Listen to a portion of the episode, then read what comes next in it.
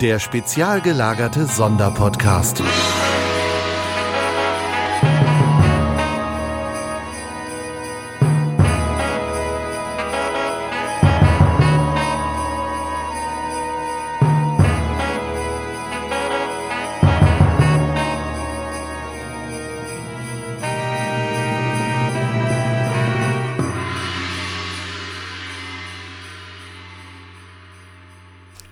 Hallo und herzlich willkommen zum spezial gelagerten Adventskalender. Heute mit einem neuen Kalendertürchen mit der lieben Ines. Hallo. Und ich bin der Olaf. Hi.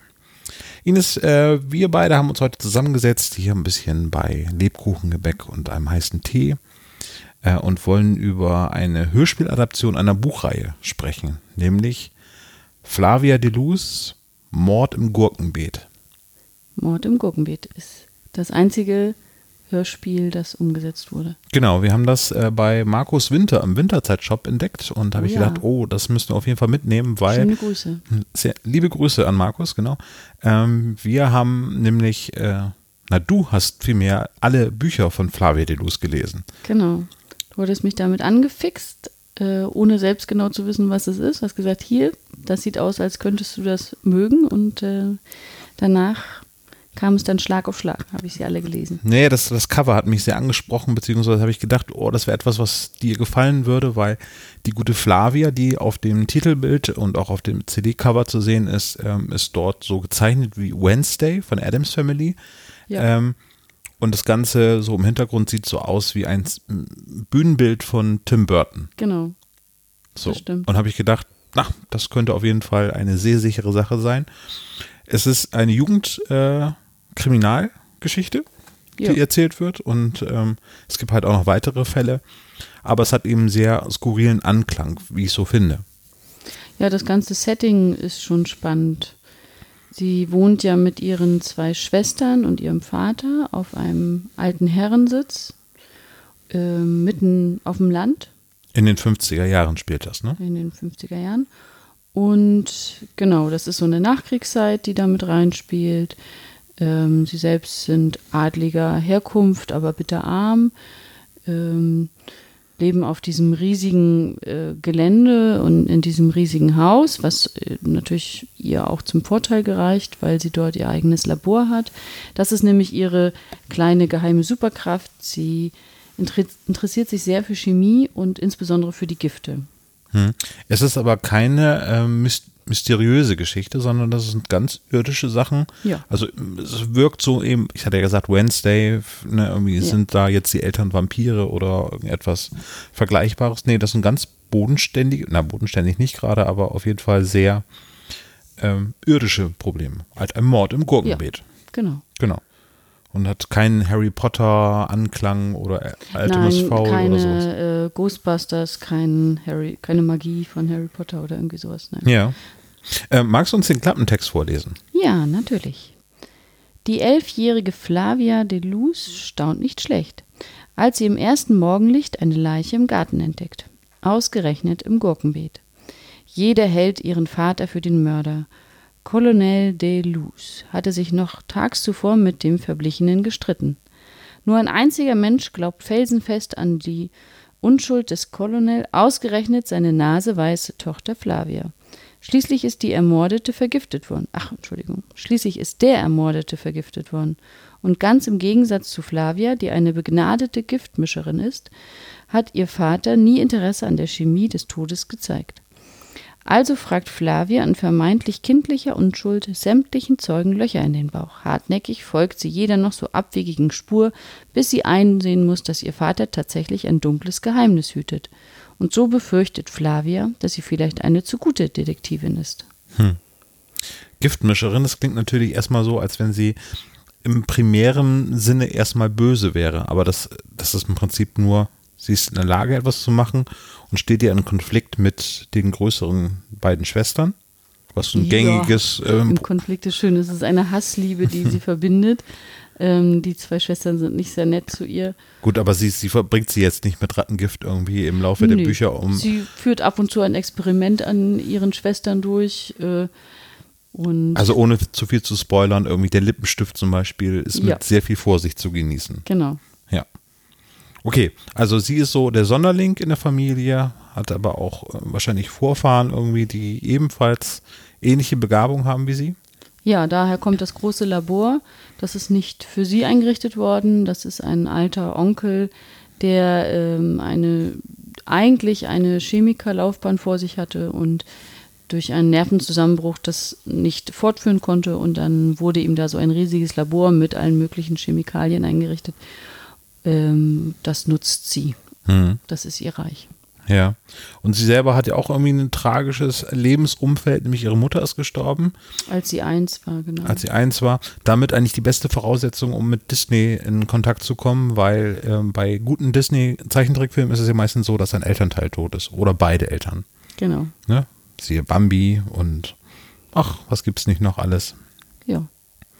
Genau, und ähm, ja, wir haben das erste Hörspiel gehört. Das ist ein Hörspiel über zwei CDs in einer Gesamtlänge von ungefähr 160 Minuten, also schon eine längere CD-Fassung, also eben Doppel-CD. Und ähm, ja, Hörspielfassung hat mir sehr gut gefallen.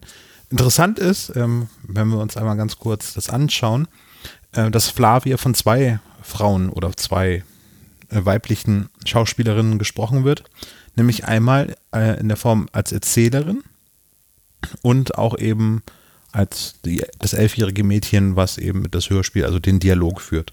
Mir ist das nicht aufgefallen, dass das zwei Sprecher sind. Nee, gar nicht. Also jetzt, auch, auch im Nachhinein kann ich nicht sagen, ach ja, doch, die eine klang ein bisschen anders, aber. Genau, also Lu Luisa Wiczorek, das ist die Erzählerin ähm, der Geschichte. Und da habe ich einfach nur gedacht, ja, da spricht jetzt die Schauspielerin das ein bisschen ernster halt einfach ein. Ja, einfach ein bisschen ruhiger so, ne? Genau. Ja. Und eben äh, Salina Sanchez Decke, so heißt die gute, die spricht die elfjährige Flavia. Sehr, Hm. sehr gut, sehr, sehr talentiert. Habe ich auf jeden Fall so empfunden. Ja. Weitere bekannte Sprecher sind dabei, die wir auch von den drei Fragezeichen kennen. Rüdiger Schulzki zum Beispiel. Und ja, so überfliege ich das gerade mal. Noch eine ganze Menge mehr. Also ich glaube, es wird den Rahmen jetzt sprengen, über alle zu sprechen. Aber insgesamt fühlt sich das sehr, sehr schön an. Insgesamt sehr rund. Also äh, die ganze CD sieht gut aus und äh, es ist sehr gut adaptiert worden, muss man sagen. Ja. Wir würden jetzt natürlich gerne auf die ganze Reihe verweisen, aber leider ist es das einzige Hörspiel, wie du eben anfänglich schon erwähnt hattest, weil nämlich, ähm, weil es wohl lizenztechnisch recht schwierig ist, ähm, das weiter zu produzieren, weil irgendwie die Verwertungsrechte wohl nicht einzeln für Hörspiele vergeben werden, sondern irgendwie hängt das auch mit einer Filmadaption und so weiter zusammen. Ja, die, das steht im Raum, dass das äh, verfilmt wird, deswegen wahrscheinlich. Ich habe auch irgendwo äh, gerüchteweise gelesen, dass auch die Bücher nicht weiter fortgeführt werden, dass das jetzt ähm, das zehnte, das letzte ist. Schauen wir mal. Das letzte Buch, Todeskuss mit Zuckerguss, Ja, sehr schöner Titel. Der zehnte Band ist es mittlerweile. Ne? ja. Und welche äh, von den zehn Geschichten ist deine Lieblingsgeschichte? Na, boah, das ist schwierig. Also ähm, sie versuchen da ja auch so ein bisschen Entwicklung reinzubringen, ähm, auch eine etwas größere Geschichte um den Tod der Mutter herum. Hm. Und eigentlich ist immer so, das erste ist ja meistens die große Liebe, womit es angefangen hat. So dann lernt man ja alle kennen, alle Charaktere und wie Hm. sie ins Zusammenspiel kommen. Aber, Aber das, diese Geschichte ist jetzt zwar äh, fortlaufend, also ne, es ist nicht immer ein Monster of the Week oder äh, Fall der Woche, sondern es ist, gibt es eine Entwicklung, also ist es jetzt wie bei Harry Potter, ähm, dass sie jedes, jeden Band ein Jahr älter wird. Nee, das wird sie nicht. Sie ist, wie gesagt, am Anfang elf beim ersten und beim zwölf, letzten immer noch zwölf. Das sind also diverse Tode während der Lebenszeit, die sie da äh, begleitet bzw. aufklärt. Und es ist, es ist immer schon sehr auf den Fall konzentriert, der in dem, in dem Buch beschrieben wird und ähm, aufgelöst wird. Sie hat dann immer mal hier und da eine Entwicklung, also die dann darüber hinausführt. Also einmal ähm, ist der Tod der Mutter tatsächlich ein Unfall gewesen, die ist ja im, beim Bergsteigen umgekommen. Ähm, dann das spielt so ein bisschen mit rein, äh, gibt dann so einen Cliffhanger zum nächsten Buch und dann ähm, ja, weiß ich nicht, ob man jetzt zu viel spoilert, aber dass sie selber auch noch mal ähm, gefördert wird, insbesondere so mit ihrem Talent, das kommt, ist auch nochmal in einer größeren Geschichte verpackt. Ähm. Aber wir wollen da nicht zu viel spoilern. Nee. Also wollen wer die Bücher gerne äh, lesen möchte, dem sei das anempfohlen, beziehungsweise auf jeden Fall ähm, kann man ja mal reinhören in das Hörspiel. Und wenn einem das gefällt, dann äh, ist man mit den Büchern auch auf jeden Fall auf der richtigen Seite. Genau, Flavia Deluz, Mord im Gurkenbeet bei Spotify zum Beispiel zu finden oder bei anderen Streamingdiensten natürlich auch. Oder eben als Doppel-CD bei Amazon und bei euren Hörspieldealern eures Vertrauens erhältlich. Und wer denn weitermacht, eben sei auf die Bücher verwiesen. Genau, ich wollte vorhin das sagen, erinnert mich auch so ein bisschen an Lemony Snicket. So ein. Ja. Wobei, Okay. aber es gibt keinen verrückten Graf Olaf. Nee, also es gibt keine so abgedrehten Figuren. Also die Schwestern zum Beispiel sind schon, glaube ich, die, die am speziellsten sind, weil sie halt diejenige ist, die sich sehr für Chemie interessiert und da auch ein Händchen für hat.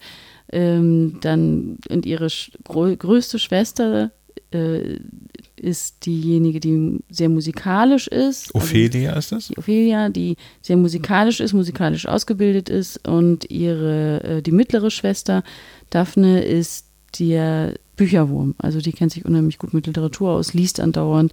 Die haben da ja auch noch eine Riesenbibliothek, ähm, die sie da fast aus, in- und auswendig kennt. Also die sind da schon sehr speziell in, in diesen Rollen drinne und das hilft ab und zu eben auch bei den Fällen. Okay, dann gieße ich uns jetzt noch ein bisschen Tee nach und hören währenddessen nochmal das Finale von Mord im Gurkenbeet von Alan Bradley, haben wir vergessen zu erwähnen. Ne? Das ist der Autor dieser Buchreihe. Ja, vielleicht auch nochmal gut. genau. Ja, Gut, dann äh, Ines vielen Dank und euch vielen Dank fürs Zuhören und bis bald. bis bald.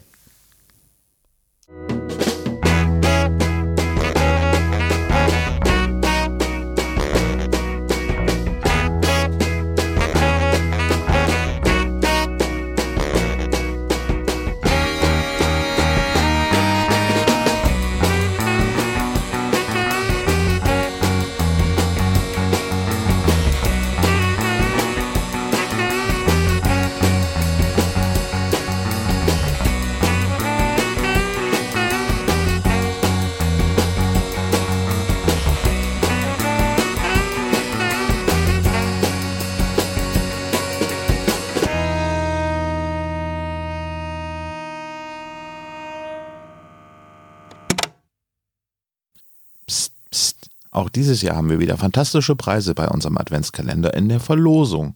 Wer an der Verlosung teilnehmen möchte, schreibt unter diese oder eine der nächsten Kalendertürchen einen Kommentar und nimmt automatisch an der Verlosung teil. Der Rechtsweg ist natürlich ausgeschlossen. Wir verlosen fantastische Preise, unter anderem von Winterzeit Audio, Titania Medien, vom Riva Verlag und auch von Sony Europa. Also einfach einen Kommentar schreiben unter dieser Folge und ihr seid mit dabei. Viel Erfolg und Es gelten nur die Kommentare auf spezialgelagert.de und bitte spammt uns nicht zu. Wer einmal einen Kommentar geschrieben hat, ist automatisch bei der Verlosung von allen 24 Preisen mit dabei. Danke. bis morgen. Das war der spezial gelagerte Sonderpodcast. Ihr könnt uns unterstützen und zwar auf patreon.com slash spezialgelagert oder ihr hinterlasst uns ein einmaliges Trinkgeld über paypal.me slash spezialgelagert. Dieser Podcast ist ein Hobbyprojekt und hat keine Verbindung zu Kosmos oder Europa. Wir danken Dr. Orgel, dass wir ihr Lied nicht kleinlich als unser Intro verwenden können und natürlich unserer Station Voice Heinz Kreinbaum. Ihr findet uns unter Instagram, Facebook, Twitter unter spezialgelagert oder bei YouTube als spezialgelagerter Sonderpodcast über Spotify, Deezer und iTunes. Hinterlasst uns doch gerne einen Gruß auf unseren Anrufbeantworter. Die Telefonnummer lautet 0421 175 43 43 0.